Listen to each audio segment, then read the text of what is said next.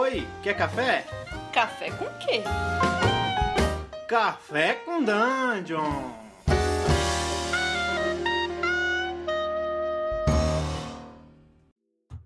Bom dia, amigos do Regra da Casa. Estamos aqui para mais um Café com Dungeon, a sua manhã com muito RPG. Meu nome é Rafael Balbi. Hoje eu estou bebendo aqui um, um conhaque com gosto de sangue, porque a gente vai falar de um, um pouco de World of Darkness, mas o, o, o, assunto não é bem World of Darkness. World of Darkness vai ser só um meio que a gente encontrou de chegar no, no, no assunto mesmo, que é criar um ambiente seguro para o RPG. E para isso, eu trouxe aqui a, a, a, minha convidada aqui, que fez um artigo incrível pro, no Medium sobre isso, a Aline Silva. Bem-vinda, Aline. Oh, valeu, Balbi. Beleza? Você Bom tá aí dia. com seu conhaque. Bom dia. Eu fico aqui no meu humilde café com leite mesmo, né? Mas tudo bem. É, beber conhaque de manhã não, não ajuda muito, mas vamos lá, né? Ah, e o sangue cai meio pesado, assim, no estômago. Vampiro bebe conhaque? Cara, ele bebe o conhaque do sangue de quem ele bebeu o sangue, né? Ah, assim, então eu, eu tô assim, teoricamente. de sangue que contém conhaque. Sim. Olha só você. Todo vampirão. Todo vampirão. É, cara, você, você pô, é ativo na comunidade de World of Darkness no Brasil, faz artigo no Medium, é, é, ligado em outros artigos que eu vejo que você tem muitas referências. É, e você bate muito na tecla do, do ambiente seguro dentro do RPG. Já teve experiências que, que, pô, que te afastaram, teriam te afastado do RPG se você não tivesse persistência, né? E, cara, assim, como é que como é que como é que o RPG se apresentou para você? Você teve dificuldade de entrar nesse mundo? Como é que você acabou se ligando mais nesse, nessa pauta e, e como é que foi a tua experiência? Cara, na real isso é bem engraçado, porque uh, eu comecei a jogar RPG muito tempo atrás, eu acho que a primeira mesa que eu joguei eu devia ter uns 12 anos, e meu irmão estava aprendendo a jogar RPG. E acho que na época era o D&D 3.0 ainda. E assim, foi muito bacana porque é, meu irmão sempre foi uma pessoa criativa, eu acho que é meio que a coisa lá da casa, né? Ele sempre escreveu bastante também, e um, ainda hoje ele se dedica bastante a isso, apesar dele trabalhar numa área super técnica. Uhum. Então, era muito divertido, porque assim, eu comecei jogando RPG, tipo, ele me narrando aventuras solo. e ele já fazia essa coisa de misturar referências de filmes e de coisas que a gente tinha em comum. Então foi muito bacana, porque eu lembro até hoje que a primeira mesa que eu joguei com ele, a gente. O meu personagem teve um encontro com a morte e ele jogou o xadrez com a morte. Nossa, e, e eu tinha e eu tinha visto esse filme e ele também e foi muito assim, nossa, ele tá usando essa reverência, bicho, que foda. e depois eu continuei jogando RPG com os colegas de colegial dele na época, depois, enfim, a, a, turma cresceu, foi pra faculdade tudo mais. eu era meio que. Menino. É, sempre grupos de menina. Eu era literalmente o chaveirinho do grupo inteiro, porque eu era a mais nova. Então, assim, eu meio que ganhei meia dúzia de irmãos mais velhos. então, assim, o... a gente sempre fala dessa coisa de, de pessoas que têm uma experiência, uma primeira experiência com RPG bem complicada, mas a minha primeira experiência com RPG foi, tipo, incrível, sabe? Porque eu tava ali com pessoas legais e que, tipo, eram bem como eu, assim, de fazer piada ruim, de levantar referência. Então a gente assistia Monty Python, a gente ficava aloprando com todas as referências do de Em Busca do Cálice Sagrado. eu ainda quero entender por que diabo todo RPGista acaba caindo pro Monty Python, cara. Cara, é, eu sou suspeita para falar porque eu adoro humor em inglês. Eu poderia ficar o dia inteiro falando sobre isso, então vamos pular essa parte. Mas é que eu acho que Em Busca do Cálice Sagrado é, é muito assim, o grupo de D&D disfuncional, sabe? Que no final do dia ainda consegue fazer alguma coisa. É, faz todo sentido. Mas enfim. Então, é, é, engraçado, inclusive, porque durante muitos anos eu continuei jogando RPG, né? Ainda jogo bastante. E o meu irmão acabou enveredando por outras coisas também de cultura pop, assim, né? Então agora a, a praia dele é mais uh, mangá, ele sempre gostou muito dessa coisa de, de contação de história mesmo, então eu acho que ele acabou se envolvendo mais com esse tipo de narrativa do que com RPG propriamente dito. Uhum. Até porque RPG é um troço que, tipo, demanda tempo, né? E demanda amigos. É, então, assim, demanda disponibilidade de tempo de muita gente. Então, assim, é, isso ele meio que não foi conseguindo se manter no grupo de RPG por conta disso, até o momento em que ele simplesmente ficou com um hobby só e eu continuei. Uhum. E continuei com é, mesas que sempre foram, tipo, feitas de amigos, de pessoas que eu convivia na escola, ou, enfim, mais tarde na faculdade. E. Hum, assim foi uma coisa de buscar participantes que fossem minimamente conhecidos e com quem eu tivesse alguma afinidade, porque um, o relato que eu faço no texto do Medium que você comentou uhum. foi um, foi uma mesa que eu fui tentar jogar sozinha num evento de RPG, porque meu irmão e os amigos dele iam jogar uma mesa de D&D. Eu tipo, uhum. ah, eu tô aqui, tem um monte de sistema que eu nunca vi na vida, vamos ver como é que é essa. E eu tinha jogado Vampiro uma vez só, com o namorado de uma amiga minha. E a gente, tipo, não saiu da, da mesa inicial de criação de ficha, né? Porque também foi muito aquela coisa de ser adolescente, não ter como se locomover, não ter como se encontrar tanto quanto gostaria para jogar. E ficou só no gostinho de quero mais, né? pois é. E daí eu fui procurar uma mesa de RPG num ERPG lá no. Nossa, lá no Arquidiocesano. Quantos nossa, anos atrás? Sim, cara. Aquela hora que você, tipo, entrega a sua idade, mas tudo bem. E... É, o filme e... de 97 e de 98. Você me despenquei lá do Rio só pra vir pro, pro Internacional. Tinha muita mesa, Nossa. né? Mas, a tua experiência Muita ruim coisa. foi nessa mesa, né? Foi na, na mesa do, do, Internacional, com desconhecidos. Foi na mesa do Internacional com desconhecidos que rolou o, o episódio que eu comento no texto, que é da pessoa, tipo, resolver que ia fazer um Battle Royale, assim, com todos os personagens, sem avisar o resto da mesa que ela tava fazendo um Battle Royale, né? Nossa. E, assim, foi muito desagradável, porque Mano, você vai para um evento de RPG, você paga entrada, paga condução, paga para comer na rua. Você já teve todo o trabalho de se deslocar e assim, tipo, 15 anos atrás em São Paulo, você não tinha os ônibus que você tem, assim, você tinha menos metrô, então ali que ainda no Marista era o acesso, pelo menos para mim na época era um pouco mais de boa, mas ainda assim demorava e aquela coisa de tipo, só poder ir para os lugares junto com meu irmão. Então foi, porque, tipo, eu era. Eu sou consideravelmente mais nova que ele, né? Uhum. E na época eu devia estar com uns 14 anos. É uma ótima idade então foi um trauma, né? É, exato, né? Tipo, aquela coisa que você vai levar pro resto da sua vida, assim, super sussa. É, e daí foi agora... muito, tipo, um tapa na cara, sabe? Sim. E, e cara, é, o, quem, te, quem te acabou chateando foi uma, foi uma outra menina, né?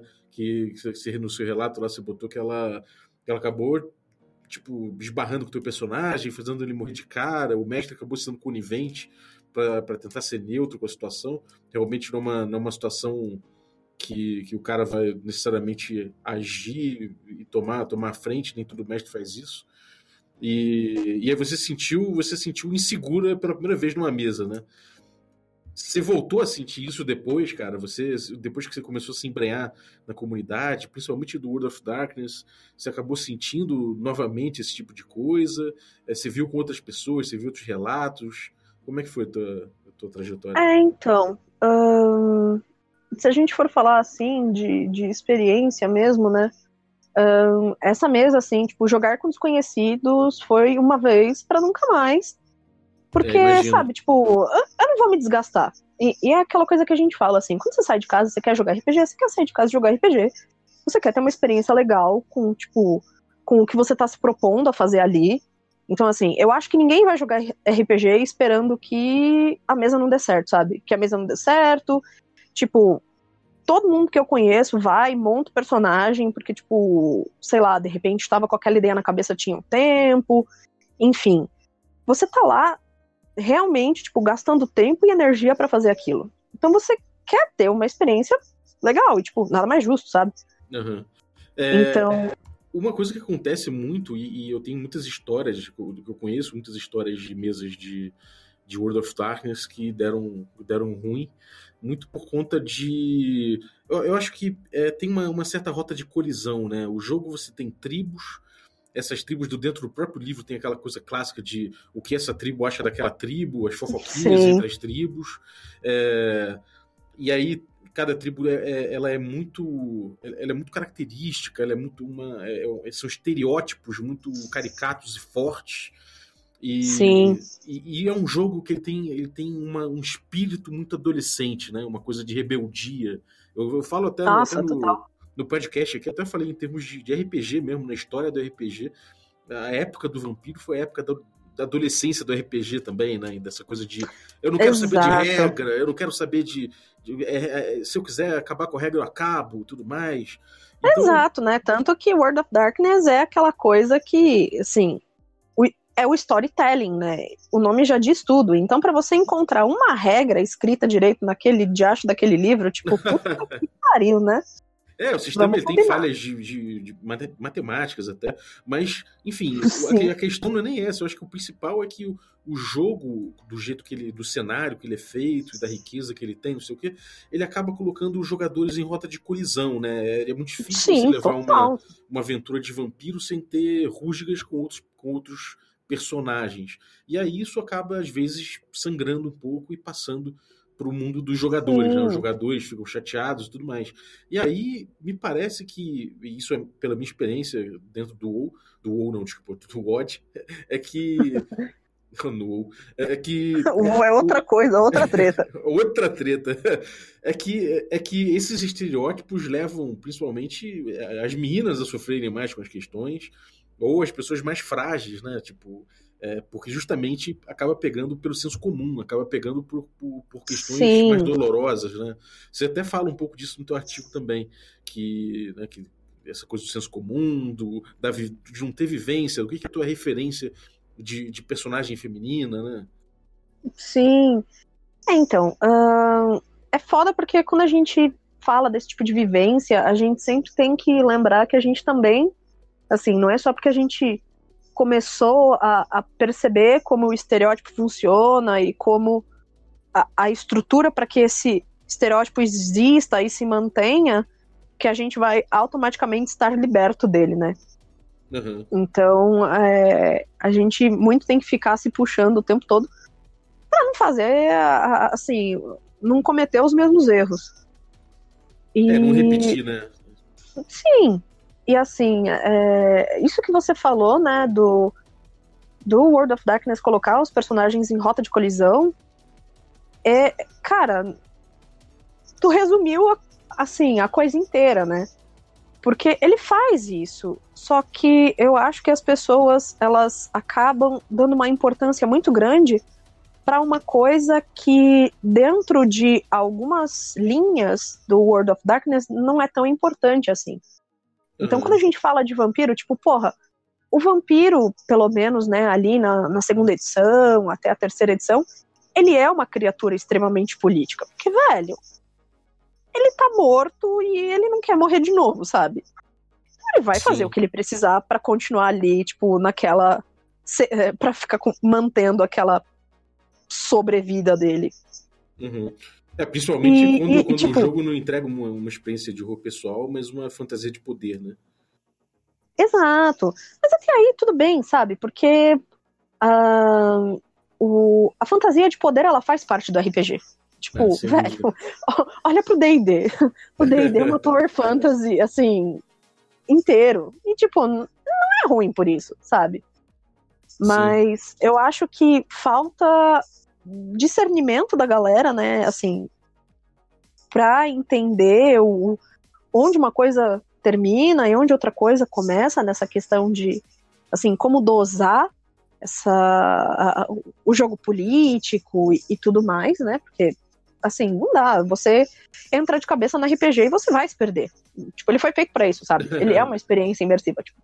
É. Enfim, você tem que, tem que parar de jogar de vez em quando, tipo, jogar uma água na cara e lembrar que você ainda é uma pessoa que vai, tipo, voltar para sua vida, pro seu trabalho, para sua faculdade, para sua escola depois. E, tipo, você existe fora do RPG, né? É, é, é importante que a sua imersão não seja completamente se entregar 100%, que você lembre que tem, Exato. que tem uma superfície, né? A menos que seja a tua pira, sabe? Só que daí você vai ter que estar tá jogando numa mesa que comporte isso.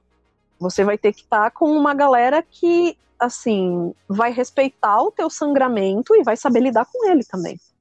Porque uhum. o sangramento é uma experiência que pode ser tão positiva quanto negativa. E é, isso vai depender muito mais dos participantes da mesa junto contigo do que só você. É, o que, que, é exatamente um local seguro, um, um, ambiente seguro dentro do RPG? Eu, eu, eu falo assim, no, no, nosso, no nosso grupo, no Regra da Casa, a gente tem uma mesa que tem uma menina. A gente já teve duas, uhum. mas a, menina, a, a outra não, não, ficou muito tempo com horário tudo mais, trabalho, enfim. É, é aquela coisa, eu acho que é impossível para uma mesa que tem uma menina só que esse local seja um ambiente seguro, né? Obviamente, num lugar com maioria masculina, é, você tem que ter muita, muita, é, muita intimidade muita, e, e, e muita proximidade para falar, cara, esse lugar realmente é seguro, porque o normal é que homem faça, é, comete, cometa é, atitudes machistas e, e tenha que se policiar para que mantenha o local seguro. Como é, que, como é que você vê um local seguro dentro do RPG? O que, que você acha que um grupo é, pode fazer para se tornar mais seguro? É ocupar espaço? Ou é, de repente, conversa? Ou não tem é, que conversar não. porra nenhuma? O que, que você acha que, que faz um ambiente seguro?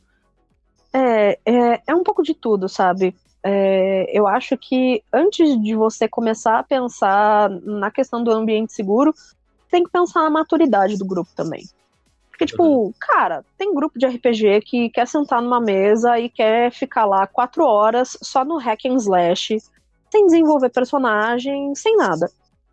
Assim, a chance de você sangrar numa mesa dessas é consideravelmente menor, porque o, o fator imersão é menor. Ah, sim. E, mas, assim, via de regra, você tem que conversar com as pessoas que você tá jogando, sabe? Tipo, e não é. E daí, assim, não é só papel do narrador ficar levantando essas bolas. Porque, tipo, cara, o narrador não é Deus na mesa. Sim. O narrador tá ali pela experiência e para se divertir junto com todo mundo. A diferença é que ele tá narrando a história, sabe? É, botar então, tudo a assim responsabilidade na mão do mestre é uma coisa até é, é, perigosa, né? Porque você tá botando na mão do cara uma, uma coisa que não, não cabe. Que, que, ele não tem poder e não cabe a ele, né? Não necessariamente Exato, então assim, tipo. Não teria nem como velho, garantir isso, né? Exatamente. Então, assim, tipo, mano, assim, ninguém tem idade para ter marmanjo como filho, saca? Então, tem que sentar, tem que conversar. Eu acho que é, é muito importante você, assim, tanto o narrador um, perguntar para os jogadores o que eles estão achando da mesa, né? Eu acho que é importante até para ele saber um, que tom narrativo ele tem que levar essa mesa, né? Porque um, óbvio que quando você procura jogador, você já procura mais ou menos uma galera que esteja afim de jogar o que você quer narrar. Mas pode ter um pessoal que gosta mais de parte de investigação, pode ter uma galera que, tipo, é fã de dungeon crawling e ficar, sabe, desarmando armadilha e, e vendo o mapa com miniaturazinha. Pode ter uma galera que só quer o rolê de, tipo, interação com NPCs e, tipo, politicagem. E assim, eu acho que é importante o, o narrador conversar para ele sentir como é que tá o clima da mesa nesse sentido, né? Para ele ter esse feedback dos jogadores. E óbvio que os jogadores têm também que conversar entre si e de repente chegar e tipo, cara, essa zoeira que vocês estão fazendo com o meu personagem já deu, né? Assim. Uhum. Tipo... É, isso também pega até uma maturidade da pessoa de, de chegar e falar, bom, vou abrir isso aqui, ó, tá me incomodando essa porra, né? Isso é, uma é mas é... Uma, uma, uma, maturidade até, né? Sim, e, e, assim, não só a maturidade, mas a pessoa se sentir segura naquele espaço.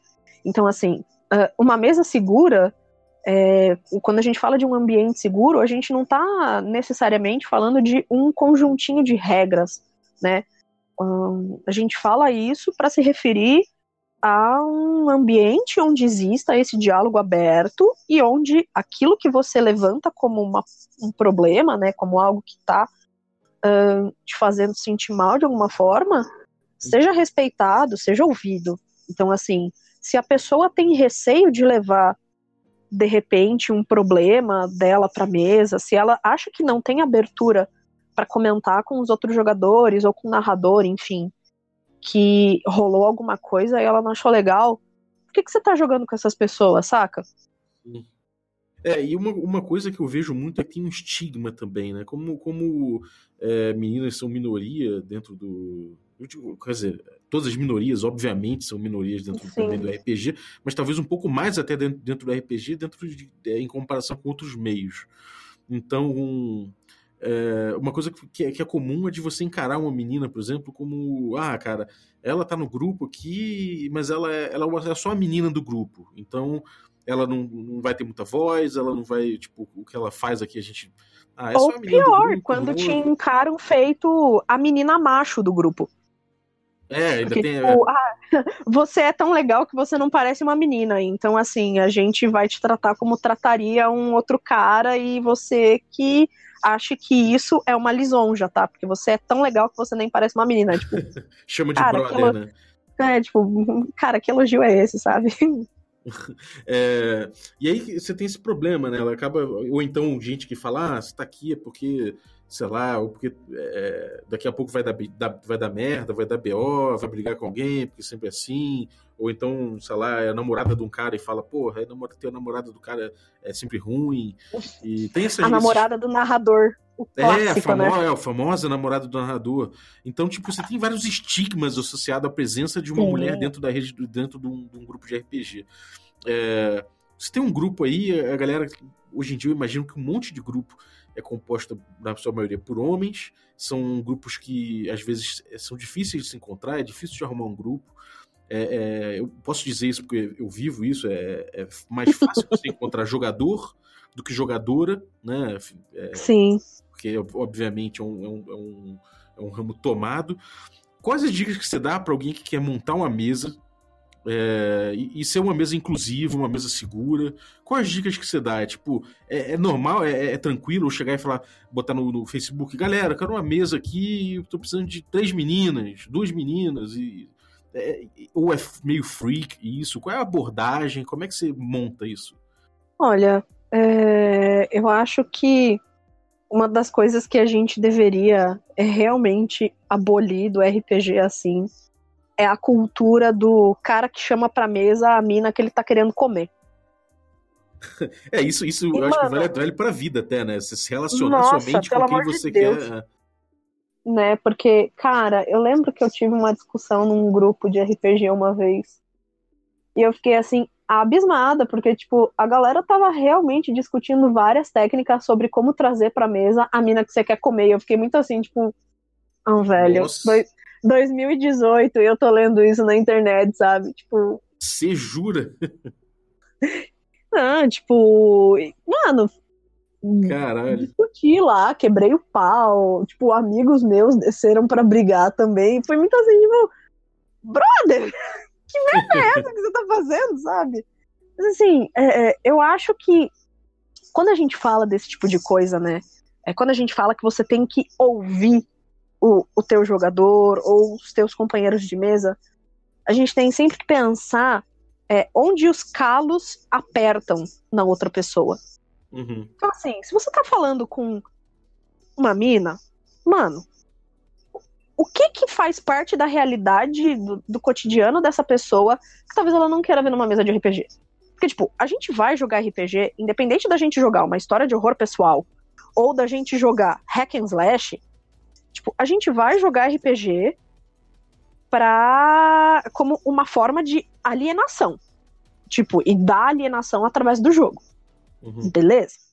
Então, assim, se eu vou jogar RPG pra ter uma experiência que é diferente da minha vida, então eu, enquanto mulher, não vou querer uma mesa com risco de estupro.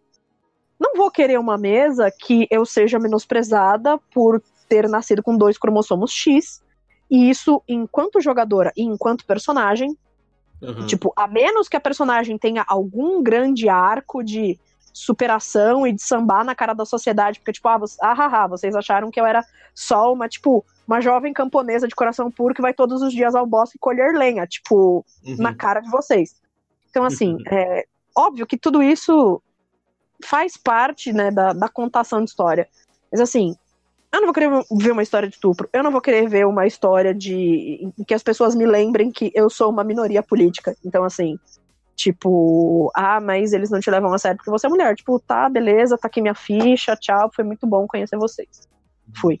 Tipo, ah, mas. é, é, Então, assim, da mesma forma como eu acredito que uma pessoa que é homossexual não vai querer estar numa mesa em que as pessoas façam piada disso, sabe? Porque, tipo, velho, esse cara já vai andar na rua todo dia com medo de, tipo, tomar uma lâmpada na cara.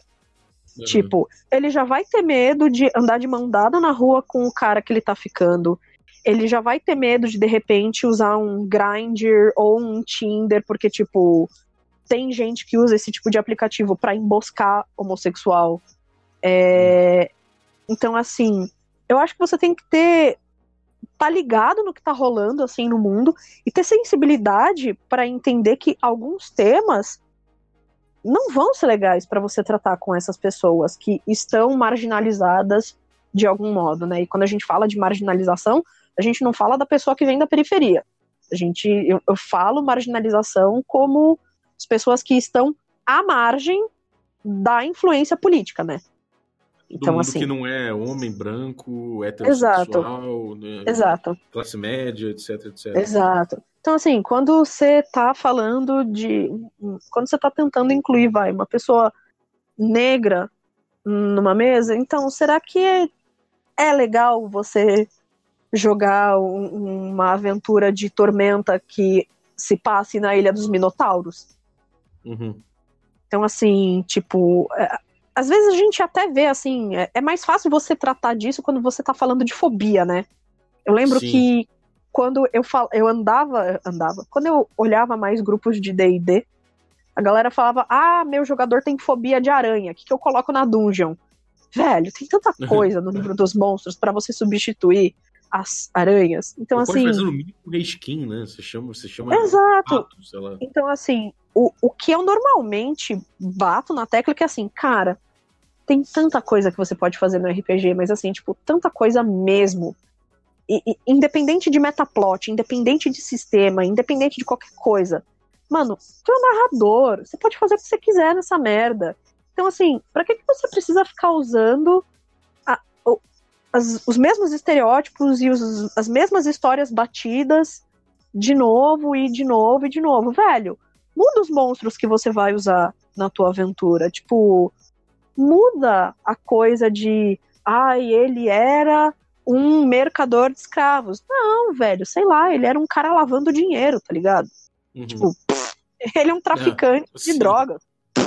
Sabe? Dá pra você fazer várias aventuras muito legais sem ser ofensivo de graça. Uhum. E daí, se a mesa tiver maturidade pra tratar desses temas que são mais sensíveis pra algumas pessoas do que pra outras, senta com a galera e tipo, ó, eu vou narrar uma aventura assim, assim, assado, é imprescindível nela que eu fale sobre tráfico de mulheres. Então, tipo, como é que vocês acham que a gente pode abordar isso sem ferrar com a cabeça de ninguém? Uhum. De- sabe? De, de acionar gatilhos de todo, de- das pessoas em torno, né? Exato. Agora, você acha assim- importante a coisa da. Então, é, uma conversa preliminar é sempre importante, né? Você não só você, Sim. você dizer com o mestre o que, que você está propondo, falar, ó, a aventura é violenta, posso, posso ter é, violência gráfica, posso ter isso, posso ter aquilo, Sim, para ver se alguém tem alguma sensibilidade a respeito, e aí, se tiver, você você sim. muda o jogo. E também das pessoas dizerem: olha, a gente não falou aqui, mas eu tenho sensibilidade com determinada coisa, então por favor não bote isso, né? Essa conversa Exato. é essencial, né? Essa conversa é essencial. Cara, a- as pessoas, elas não acreditam quando eu falo, mas assim, a mesa de lobisomem que eu tô jogando hoje, faz dois anos que eu tô jogando essa mesa de lobisomem, a narradora teve o tato de pedir para que as jogadoras mandassem no inbox dela uma lista de gatilhos. Uhum. Então, assim, tipo, ó, manda para mim coisas que não te deixam confortáveis numa mesa. E a galera mandou. E assim, a gente nunca teve esse tipo de problema de esbarrar no, num gatilho acidentalmente. E quando eu comecei a narrar uma mesa de, de Dragon Age há algum tempo atrás também, é, eu meti o louco porque eu queria porque eu queria narrar Dragon Age e eu já tinha tentado narrar para um outro grupo antes, não tinha dado certo.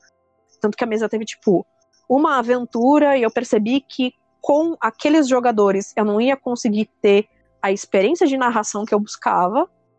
Então uhum. eu fui montar outra mesa de Dragon Age e mano, eu fui assim, tipo, cara, eu quero montar uma mesa de Dragon Age e eu quero fazer uma mesa que faça a BioWare ter orgulho da gente, sabe? Então, então assim, é, vai ser uma mesa que vai lidar muito com questões emocionais dos personagens. Ela vai ser uma mesa imersiva. Ela vai ser uma mesa pra galera sangrar. Porque, tipo, eu quero que os meus jogadores tenham a experiência de imersão que você tem com o videogame. Então, assim, houveram escolhas que os personagens fizeram que, obviamente, moldaram a forma como a aventura um, se desenvolveu. Tipo, isso no RPG é muito mais fácil do que num videogame, né? Mas enfim. Tem uhum. narrador que só joga tudo ali no trilho do trem e, tipo, não, uhum. eu fiz essa história, então a gente vai seguir essa história. Sim. Então, assim, eu fiz um enredo bem flexível, assim. E quando eu fui chamar a jogadora, eu falei, cara, é assim. Eu quero jogadores que conheçam o jogo de Dragon Age, que tenham jogado Dragon Age no computador ou no videogame, porque assim, eu não quero ter que ficar explicando a história para ninguém. Tipo, você tem que sentar a sua bundinha aqui para jogar comigo, já saber do que se trata. Uhum. E, mano, eu quero montar uma mesa com meninas, porque eu sei que meninas vão ter menos pudor em sangrar na mesa e entrar de cabeça na história do que os caras. Porque, tipo, mulheres são estimuladas a ter sentimentos, homens não, então. Uhum. É, ainda mais num, numa mesa de meninas, né? Então se sente mais confortável. Exato. Exato. Então, assim, foi uma mesa que só teve menina. Tipo, só tinha menina na mesa, foi maravilhoso. Uh, depois de seis meses de aventura, um amigo pediu para entrar, porque ele queria jogar e eu, tipo, vou perguntar pra mesa.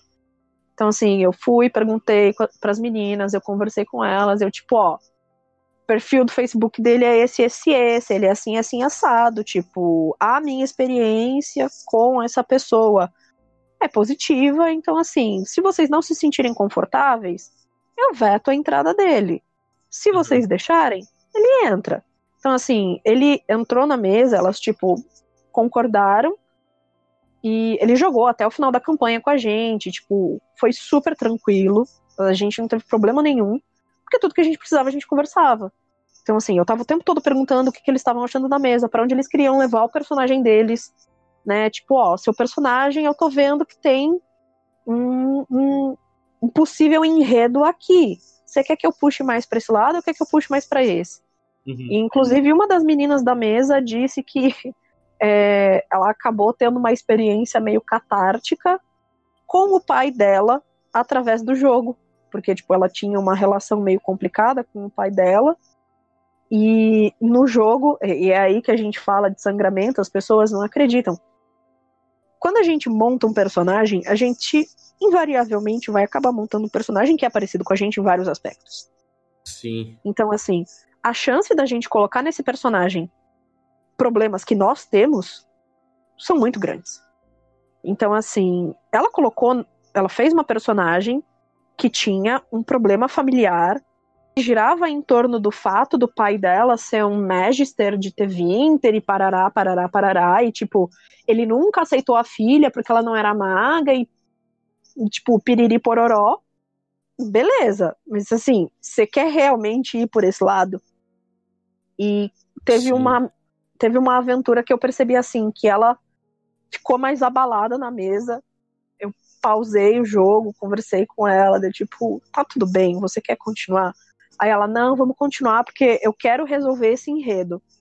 E assim, depois ela me contou que o fato dela ter se resolvido com o pai fictício dela, que ela conseguiu mais ou menos trabalhar algumas coisas com o pai de verdade dela. Olha que doideira, cara. É, cara, porque, tipo, a catarse do sangramento funciona desse jeito.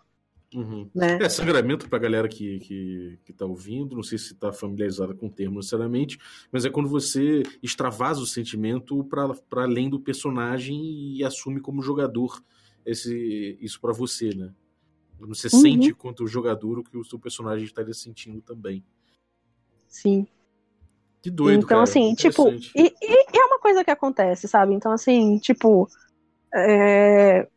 a galera monta personagem muito próximo de si, porque a maior parte das pessoas não tem tantas referências literárias, assim, ou enfim, de, de criação de personagem mesmo. E isso é super comum, isso é dentro do meio do RPG é fácil, tipo, é, é muito mais fácil você encontrar uma pessoa que não tenha, assim, tantas referências assim de literatura ou de cultura pop do que o inverso. Sim, verdade. É, eu acho que inclusive isso é uma coisa importante. Galera, se vocês estão ouvindo o, o, o é, a gente falar aqui e, e, fica tocado por isso, de que pô, seria realmente melhor ter uma mesa mais inclusiva e tudo mais, só acho que só pelo fato de você ter é, uma mesa mais diversa, com mais com pessoas diferentes de você, com outras histórias, com outras sensibilidades, já vai, já vai fazer você aumentar o seu repertório. Então, isso, é, por mais que não, não estou falando nem que é uma função didática das pessoas que entram na mesa, da, que são diferentes, que são minorias, de ensinar para pro, pro, os caras da maioria que como é que se porta, como é que. Não é nem isso. É de você observar, de você entrar em contato com isso. Então, acho que uma mesa mais é. diversa, uma mesa mais inclusiva é bom para todo mundo, inclusive para você, né? Exato, né? Você sai da sua bolha. É, exatamente. É uma, é uma, é uma questão de você sair um pouco da sua zona de conforto, como, como a Aline coloca no texto, é, e, toda, e, toda vez que você sai da zona de conforto, você tem algo a ganhar. Na zona de conforto, você acaba não ganhando nada, você acaba repetindo as mesmas histórias, os mesmos vícios, os mesmos preconceitos. E fora dessa zona de, de, conforto, você acaba entrando em contato com mais gente, com mais ideias, com mais com, com outros tipos de, de, personalidade, sensibilidade. E aí você mesmo, cara, como você se der conta, você já tá já tá com mais, com mais versatilidade, como, como gente mesmo, né? Então, acho que é fundamental Sim. aí você pensar nisso, se você não pensa a respeito da sua mesa, é, estando você com um grupo, aquele grupo velho de sempre, que sempre foi os mesmos caras ali e tal, pensa nisso, pensa que você pode é, não só é, contribuir para um RPG mais diverso, mas principalmente para você também é, fazer parte disso. Né? Exato. É aquela coisa assim, vale a máxima de, mano, se você não está se sentindo confortável na sua mesa, independente de você conhecer essas pessoas há 15 minutos ou há 15 anos, cara, pega suas coisas e vai embora. Porque, tipo, sinceramente, se pessoas que você conhece há 15 anos não são capazes de te dar o mínimo de respeito necessário como ser humano, por que, que você ainda tá andando com essa galera? Exatamente, exatamente. É, é né? a gente fala bastante aqui que é importante você jogar RPG com gente que gosta de RPG que nem você e não tentar converter seus amigos para isso.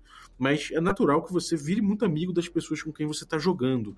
Então, cara, Sim. escolha muito bem também essas pessoas. Você não, não vai colocar a sua sanidade e sua, e sua segurança até física e mental também na mão de, de pessoas que não estão contribuindo em nada com a sua vida, né? Ah, e, tipo, de pessoas que não estão contribuindo em nada com a sua vida e que acreditam piamente que não tem responsabilidade alguma sobre o que acontece com você na mesa de jogo ou não. Então, assim, tipo, desculpa, você tá sentado numa mesa de RPG, você tem responsabilidade emocional sobre todos os participantes. Tipo, independente uhum. de ser narrador ou jogador, independente da, do, da sua função na mesa. É, todo né? mundo faz o clima, né, cara? Sim, exatamente. Tipo, e aí, é tem, que acabar, tem que acabar World of Darkness? Nossa, gente, eu tenho muitos sentimentos conflitantes, principalmente com AV5.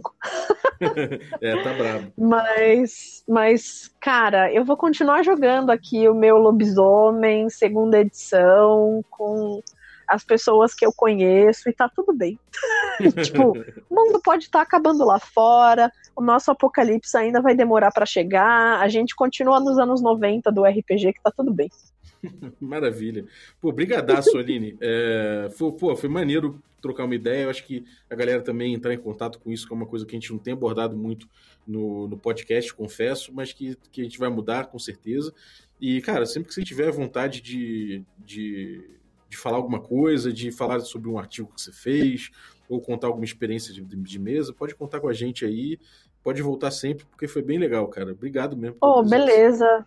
Não, obrigada mesmo pelo convite. É, eu realmente não esperava que o texto fosse ter o retorno que ele teve. Então, assim, eu fiquei muito feliz de ter sido convidada aí por você para o Café com Dungeon.